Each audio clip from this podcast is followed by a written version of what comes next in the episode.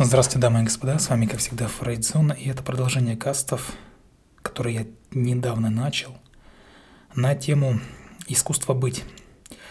Э, касты по книге, одноименной книге «Искусство быть» Эриха Фрома, и сегодня в продолжении будет тема про неповиновение, как психологическая и моральная проблема. Наверняка это важная тема, важные проблемы освещены здесь. Давайте будем вместе разбираться.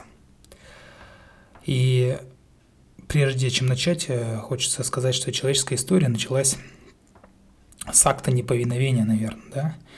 И не исключено, что закончится она благодаря акту послушания. Ну, это библейская история, все вы ее знаете, я ее раз, разжевывать не буду. Насчет неповиновения, да, там, кто ослушался, запретный плод и так далее – как бы я немного не в этой теме, но тем не менее. И вообще на протяжении веков короли, там какие-то священные служители, феодалы, а, в том числе промышленники, да и родители настаивали на том, что послушание, послушание, добродетель, а не покорность, то ослушание, да, грех. И чтобы показать другую точку зрения, давайте противопоставим этой позиции следующее утверждение. Человеческая история началась с акта неповиновения, я уже об этом сказал, да, и может быть, да, не исключено, что закончится она благодаря акту послушания. Э, если верить, опять же, еврейским, каким-то греческим э, мифам, начало истории человечества положило непослушание. Адам Ева, райский сад, часть природы, гармония, идиллия, все дела. Вот они находились в природном окружении, и они были людьми, но в то же время и не людьми. Как это неожиданно ну, для меня лично. Но все переменилось, опять же, когда они там не послушались приказа, что ли, ну, или какого-то, ну, ослушались, в общем, каких-то там слов. То есть разорвали узы с природой, да, перерезали пуповину, стали сами по себе. И человек, скажем так, ну, это символично, наверное, все, он как бы отказался от э, такой вот гармонии, да, с природой, если вообще имеет смысл концептуально это все рассматривать. Те, кто не в теме, так же, как и я, можете отнестись со скепсисом, там, промотать каст и так далее, но не суть. И, в принципе, человек смог сделать первый шаг, опять же, я уже повторяюсь, к свободе, да, к независимости, то есть как-то сам по себе. Вообще все мессианские, да, миссионерские вот эти концепции пророков э, подтвердили идею о том, что человек был прав в своем непослушании, и что он был не развращен, своим грехом, а освобожден от вот неких оков вот этой вот э, природной гармонии. И для всех этих пророков история – это место, где человек становится человеком. Распрямился, да, развил свои силы, силы разума, силы любви, пока не достиг новой гармонии со своим, опять же, своими собратьями, с другими людьми, да, и снова с природой. Так вот, эта вот новая гармония описывается как некий конец дней, период в истории, когда мир, а, ну, скажем так, установится между людьми, между друг другом имеется в виду, и между людьми и природой, и это будет новый рай, что ли, я не знаю, созданный, ну, скажем так, самим человеком. А тот, который только э, человек, да, может создать, и потому что он был вынужден в результате неповиновения покинуть старый оплот рая, да, и Человек, в принципе-то, продолжал развиваться благодаря вот этим актам непослушания. И, возможно, стало не только его духовное развитие, потому что нашлись люди, посмевшие сказать «нет». Опять же, да, нет властям, придерживающим во имя своей совести, во имя там, веры. И вот интеллектуальное развитие зависело от способности не подчиняться. Да? То есть вот это вот любопытство, а что будет, если я слепо там не буду повиноваться, да, скажу нет, сделаю по-своему. Ну, как-то так это, если прям совсем утрировать. А вот, э, то есть не подчиниться авторитарному режиму, какому-то авторитету, э, который пытался заставить молчать новую мысль. Не подчиняться власти, там давно установившихся взглядов, а согласно которым э, любое новшество – это нонсенс, да, и как-то под запретом, какой-то табу.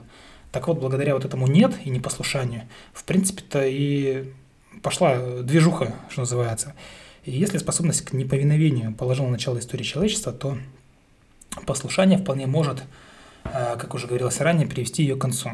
И, наверное, даже, может быть, даже и не совсем символичному или там поэтичному, а существует возможность и даже вероятность того, что в ближайшие сколько-то лет, ну, здесь загадывать не придется, потому что Эрих Фром давал конкретные цифры, но, естественно, это не произошло ничего. Но так или иначе человеческая раса уничтожит собственную цивилизацию и жизнь на Земле, что, в принципе, по большому счету, частично мы местами и наблюдаем, да, просто временной сдвиг, наверное, это будет не завтра, послезавтра, а чуть-чуть позже. И, скажем так, в этом нет ни пользы, ни смысла. Однако факт остается фактом, хотя технически мы живем в атомном веке, может быть, даже субатомном веке. Большинство людей, э, включая тех, кто находится у власти, они эмоционально все представители... Ой, сейчас боюсь напороться, но каменный век, не иначе. В то время как там математики, астрономы, естественные науки, да, люди естественных наук, они принадлежат веку 20 по мнению Фрома, да, и большинство идей о политике, государстве и обществе а, существенно отвечая, отстают, да, отличаются как бы от научных достижений. И, в принципе, если человечество совершит самоубийство, самовыпилится, скажем так, да, это случится потому, что люди послушаются тех, кто приказывает им на, нажать на кнопку, да, и получить результат. Потому что подчиняется древним страстям, да, страху. Страх, я уже говорил, как э, личное мое мнение, основная эмоция из отрицательных, наверное, главенствующая и э, основополагающая для большинства эмоций. Наверное, даже вообще все эмоции зиждятся на страхе и антистрахе, да, каких-то противоположностях. Ну да ладно, немножко отошли в сторону. Ну, ко всему прочему, кроме страха, еще можно причислить там ненависть, алчность, но это все вытекающее. Э, потому что это, вот эти люди, да, они пойдут на поводу у устарелых клише, государственного суверенитета, там, национальной гордости и так далее. Вот советские лидеры много говорят о революции. А мы как будто бы в свободном мире, много говорим о свободе. Однако и они, и мы Э, подавляем непослушание. В Советском Союзе открытой силой, да, в свободном мире это все скрыто делается, более тонкими методами, э, там, принуждения, скажем так. Однако здесь э, Фром не хочет сказать, что всякое непослушание – благо. То есть не все подряд он имеет в виду, а всякое подчинение – грех. Э, такой взгляд игнорировал, бы какую-то диалектическую связь между нами, да, и когда принципы, которым люди подчиняются или не подчиняются, несовместимы, то акт послушания, подобно, знаете, одному э, какому-то неизбежному, да, означает акт непослушания противоположному и наоборот. В общем, сложно все сказано, но, например, Антигона, классический пример э, такой вот дихотомии, да, э, двухтактного такого мышления. То есть, подчинившись бесчеловечным законам государства – она неизбежно нарушила бы закон гуманности.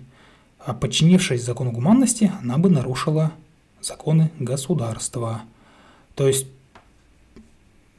увидишь, э, как говорится, льва, не увидишь золото, увидишь золото, не увидишь льва. Ну, как-то это так. И вот все мученики веры, борцы за свободу и научную истину должны были восстать против тех, кто хотел заставить их молчать ради собственной совести, законов гуманизма и разума. И если человек способен только подчиняться да, вот он ведомый, я уже говорил в э, прошлом кассе, да, вот есть такие люди, которые вот ведомые, ничем не интересно, не интересно, собственную жизнь они устраивать не хотят, хотят, чтобы кто-то где-то, когда-то устроил им всю жизнь. Так вот, э, в системе ценностей Риха Фрома такой человек раб. Э, если он способен только не на, повин... на неповиновение, то есть, да, постоянно наперекор, постоянное нет – это бунтарь. Да? Э, впрочем, э, чтобы опять же не путать термины, ну, например, бунтарь, но это не революционер, имеется в виду. Так вот, чтобы не путать термины, следует сделать э, небольшое уточнение. Послушание личности, учреждению или власти – это есть подчинение. Оно предполагает отказ от некой собственной автономности, да, и принятие чужой воли или чужого мнения вместо своего. Вот это и есть ведомые люди. То есть своего мнения у них либо нет, за, ну, за беззначием оного, скажем так. Ну, зачем иметь свое мнение, если всегда тебе подпихивают чужое, и оно тебе вроде как и нравится. А если не нравится, то какая разница? Свое мнение даже думать надо, предполагать, что-то мыслить. Нафига? Вон что-то подкинули, и ладно. Так вот. Э, то есть смысл, да? Э, то есть прием чужой воли или мнения, да, вместо своего. Своего либо нет, либо оно где-то там на низах. Его не видно, не слышно. Э, исследование собственному разуму или убеждению, то есть э, автономное послушание, есть акт не подчинения, а утверждения. То есть мои собственные убеждения, мое собственное суждение, если они являются действительно моими, не привнесенными извне, не трансформированы откуда-то там, то это часть меня. И если я следую им, а не чужому какому-то мнению, я остаюсь самим собой. Поэтому термин «послушание» может употребляться только метафорически и в смысле фундаментально отличающимся от того, что имеет место при ну, скажем, таком э, не автономном, а гетерономном послушании. Однако такое различие все еще требует двух уточнений, потому что язык сложный, говорить сложно. Такие касты, как э, этот и предыдущий, на слух воспринимаются невероятно сложно, поэтому уточнение в отношении концепции совести и другое в отношении концепции авторитета. А вообще термин «совесть» употребляется для выражения двух феноменов, совершенно друг от друга отличающихся. Один феномен авторитарная совесть, да, интернационализированный какой-то голос там авторитета, которого мы стараемся удовлетворить и боимся прогневать. Где у тебя совесть, да? Бывает. Вот так вот. Внимают, да? Авторитарная совесть – это то, чему подчиняется большинство людей. О ней говорил Фрейд, да? Фрейд же зону. Поэтому о ней говорил Фрейд, называя его суперэго. Кто не в теме, тот не в теме, кто в теме, тот в теме. Так вот, суперэго выражает интернализованные какие-то вот такие приказания, запреты там отца, принятые сыном из страха. И в отличие от авторитарной, э, то есть в отличие, опять же, от авторитарной существует совесть гуманистическая. То есть авторитарная совесть, все, мы разобрались. Есть еще гуманистическая. Это внутренний голос, имеющийся у каждого человека, да, не где-то там общий голос общности, а у каждого человека, не зависящий от внешних санкций и поощрений. То есть, да, по своим каким-то внутренним убеждениям. Гуманистическая совесть основывается на том факте, что мы, как человеческие существа, обладаем интуитивным знанием того, да, ну, интуитивным, то есть, вроде как нам кажется, что вот это вот гуманно, а вот это вот негуманно. Э, и вот это способствует жизни, а вот это вот не способствует, разрушает ее. И вот такая совесть дает нам возможность функционировать как людям, да, не как роботам, там, да, нет, выполнить, не выполнить, а как людям, где-то там сопереживать и прочее, прочее, все отсюда вытекает.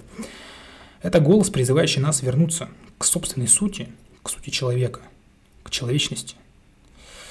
И, скажем так, э, авторитарная совесть, все еще послушание силе вне меня – да, это, хотя эта сила и, и интернализована, да, и сознательно человек полагает, что следует собственной совести, но на деле он принял какие-то там принципы руководящей силы, общности и так далее, просто потому что существует иллюзия, будто гуманистическая совесть и суперэго – это одно и то же, но это не так.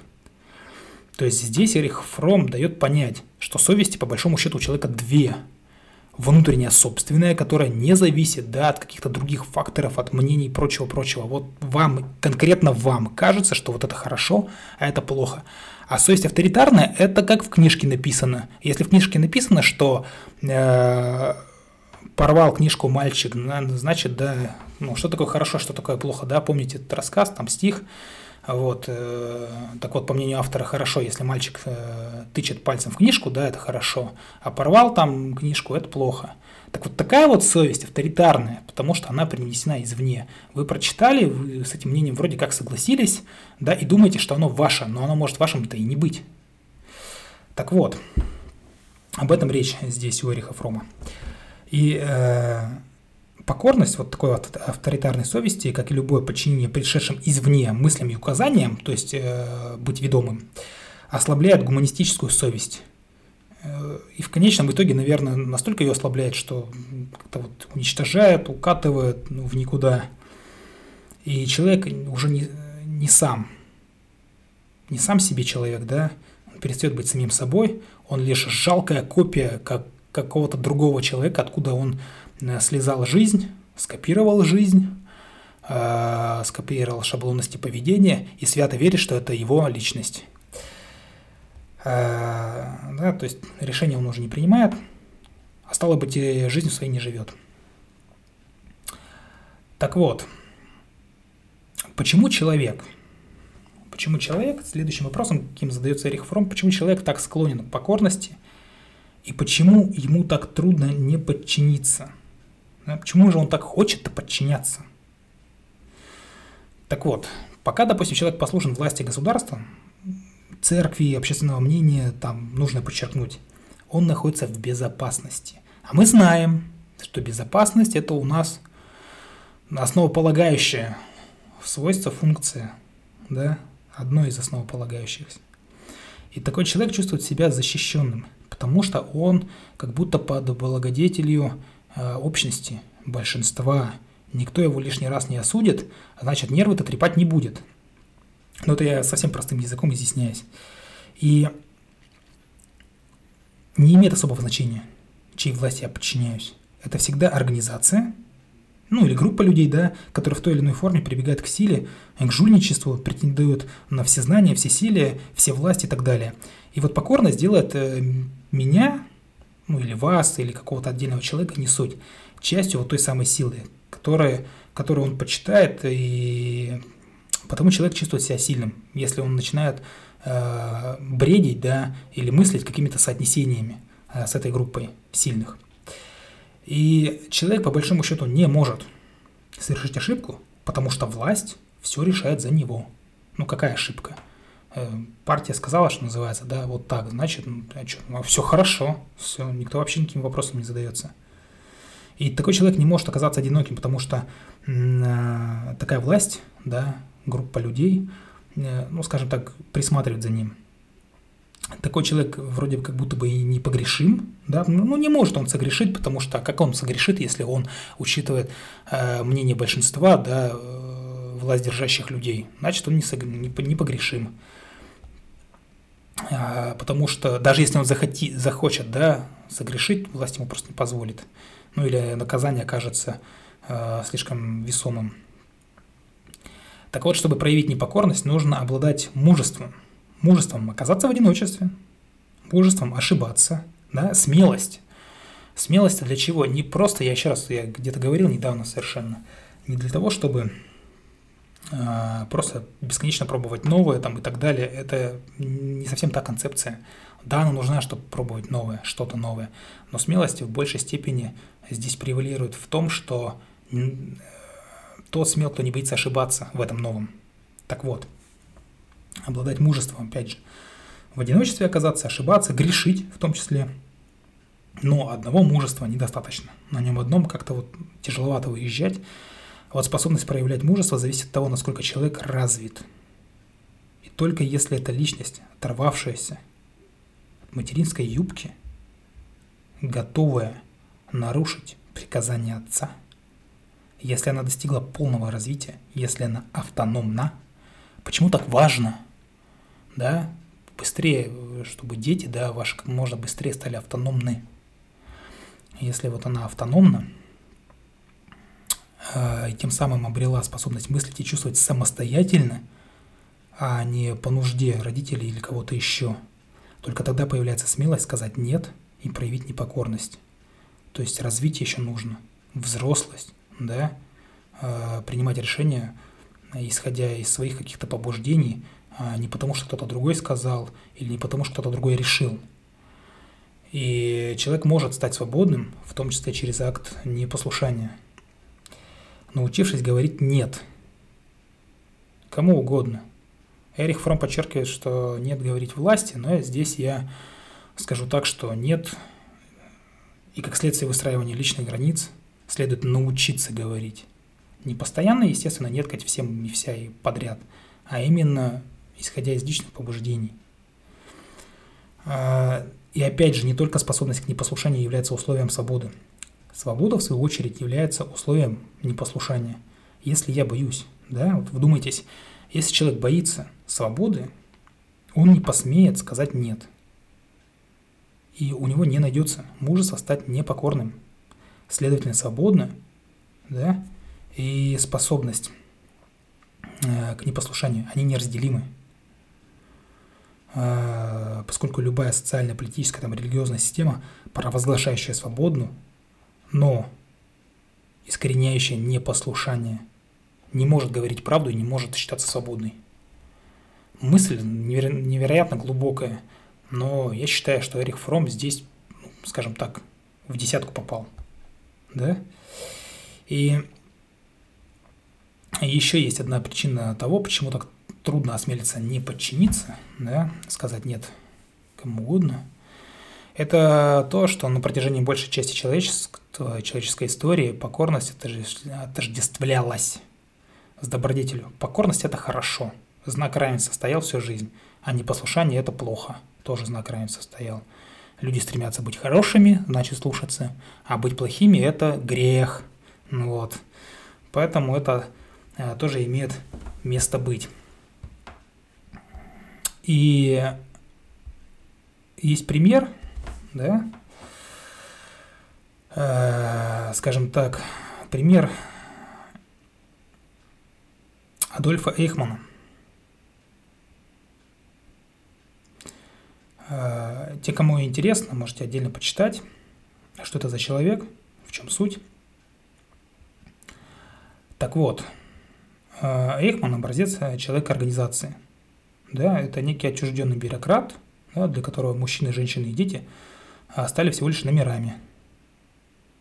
То есть такой человек – символ нас всех. В нем можно даже увидеть себя. Я сейчас отдельно рассказывать не буду, домашнее задание. Адольф Эйхман, почитайте. Однако самое устрашающее заключается в том, что после того, как э, все преступления да, там, в истории в конкретной, были раскрыты на основании его собственных признаний, имеется Ихмана, а, он оказался в состоянии с полной уверенностью говорить о своей невиновности. И совершенно ясно, что окажись он снова в той же ситуации, он действовал бы так же. И так же поступили бы и поступаем мы тоже. Я наверняка вас заинтриговал, поэтому кто такой Адольф Эйхман, в чем заключается – да, его там непослушание, скажем так. Это вам домашнее задание. И человек с организацией, по большому счету, потерял способность не подчиняться. Он не осознает того факта, что им управляют другие. И в настоящий момент история способности сомневаться, критиковать и не покоряться может быть единственное, что сто, э, стоит да, между будущим человечеством и концом цивилизации. Вот такую мысль, да, конечную вот подытоживает Эрих Фром – и в данном касте, да, поговорили о том, что есть подчинение, что есть неподчинение. И это важно в концепции понятия искусства быть, а не казаться, да, потому что когда мы подчиняемся, когда мы действуем, скажем так, по указочке, пускай даже эта указочка э, так филигранно работает, что мы не понимаем, то в этот момент мы сами не свои, скажем так, не проявляем человеческую волю, свою собственную, да, проявляем волю большинства, ну или там, может быть, даже меньшинства, не суть. Юрих Фром очень четко это все описывает. Надеюсь, данная тематика вам нравится, данный каст вам точно так же понравился. И Фрейзон желает вам всего самого доброго. Любите психологию, изучайте психологию – Читайте Эриха Фрома. Всего доброго. До скорых встреч.